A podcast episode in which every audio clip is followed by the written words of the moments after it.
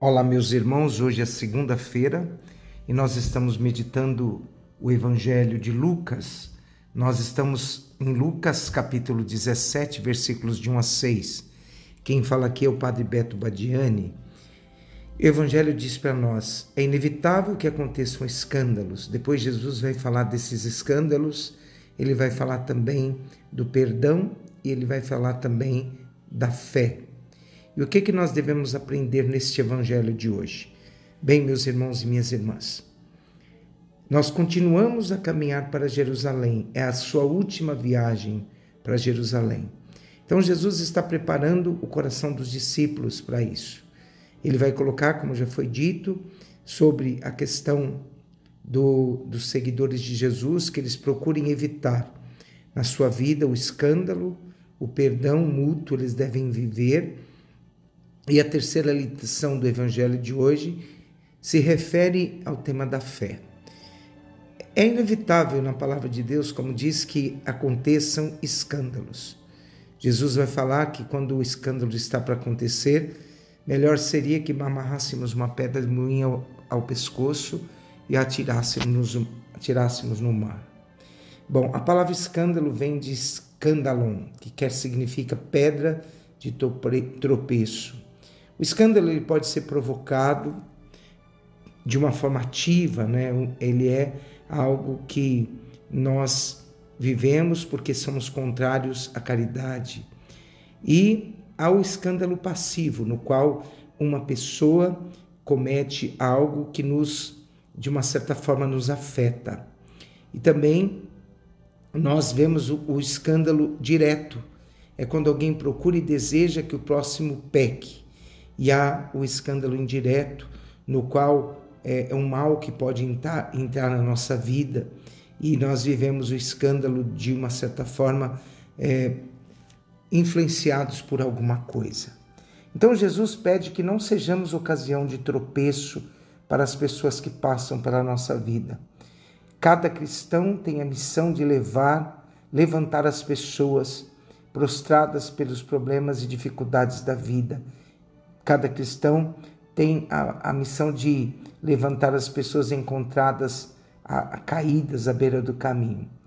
Então, Jesus hoje chama a cada um de nós a responsabilidade. A palavra responsabilidade tem sua origem no latim, é respondere, que significa prometer, garantir. Então, quando nós somos chamados a uma responsabilidade sobre a vida dos outros, nós devemos pensar em tudo aquilo que nós fazemos e que de uma certa forma tiram alguém da presença de Deus.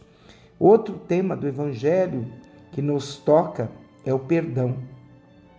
Se teu irmão pecar contra ti, repreende-o, e se ele se converter, perdoa-lhe. A comunidade cristã ela é feita de pessoas isentas de fraquezas e limitações.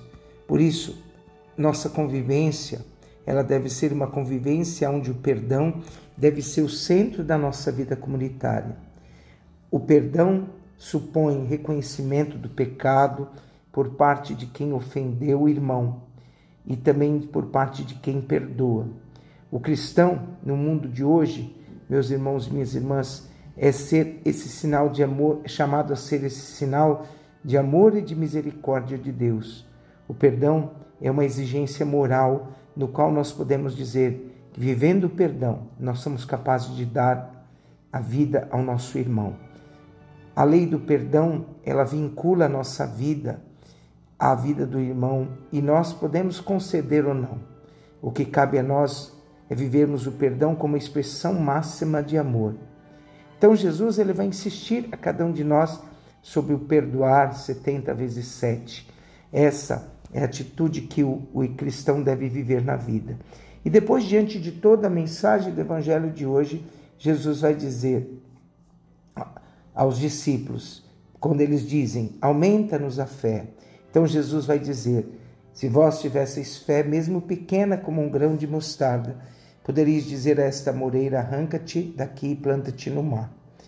Para o cristão, não é só tomar não, não, não se tornar uma pedra de tropeço é, aos demais, é para ser capaz de perdoar mutuamente, é preciso com que ele viva a fé. A fé é que vai dar a cada um de nós as garantias necessárias para que nós possamos viver a vida sem sermos escândalo ou sem sermos, acima de tudo, é, negação da misericórdia do amor de Deus. Os apóstolos percebem que estão vacilando nesse momento. Então, eles sentem, -se, sentem vontade de voltar atrás.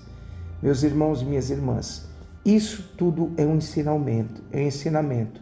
Por isso, os discípulos dizem: Senhor, aumenta a nossa fé, para que nós saibamos amar, saibamos perdoar e que, acima de tudo, nós não sejamos sinal de tropeço na vida de ninguém.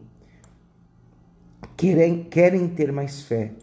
Então a resposta de Jesus é dizer: Jesus tira deles, né, o conceito de maior ou menor, né? Então maior não é aquele que julga, mas maior é aquele que perdoa.